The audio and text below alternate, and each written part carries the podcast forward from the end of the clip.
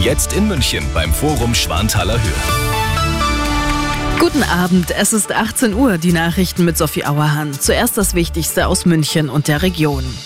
Im Kampf gegen Kinderpornografie hat die Kriminalpolizei 27 Häuser und Wohnungen in Oberbayern und Oberfranken durchsucht.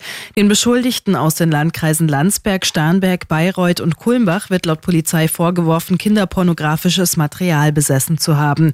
Allein bei den Durchsuchungen in Oberbayern haben die Einsatzkräfte über 40 Handys, fast 30 Tablets sowie knapp 250 weitere Datenträger sichergestellt.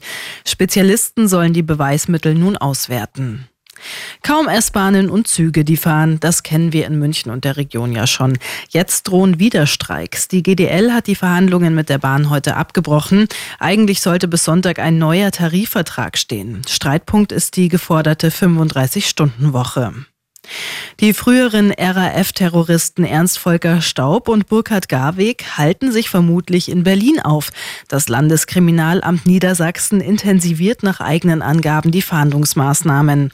Am Montag wurde in Kreuzberg die ehemalige RAF-Terroristin Daniela Klette festgenommen. Ermittler haben in ihrem Wohnhaus unter anderem Sprengmittel, mehrere Waffen und eine Panzerfaust gefunden.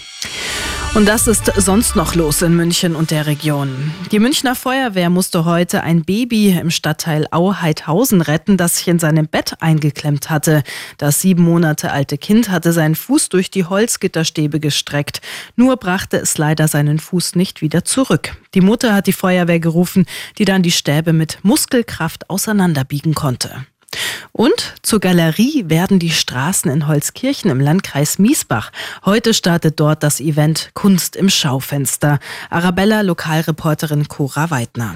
Ab dem Abend wird die Holzkirchner Ortsmitte bunt. Über 20 Künstler aus der Region stellen dann ihre Werke in den Schaufenstern der Geschäfte aus. Wer sie anschauen will, spaziert einfach durch die Stadt. Mitmachen ist kostenlos. Immer gut informiert. Das Update für München und die Region wieder um halb sieben. Und jetzt der zuverlässige Verkehrsservice mit Andi Karg. Um genau zwei nach sechs.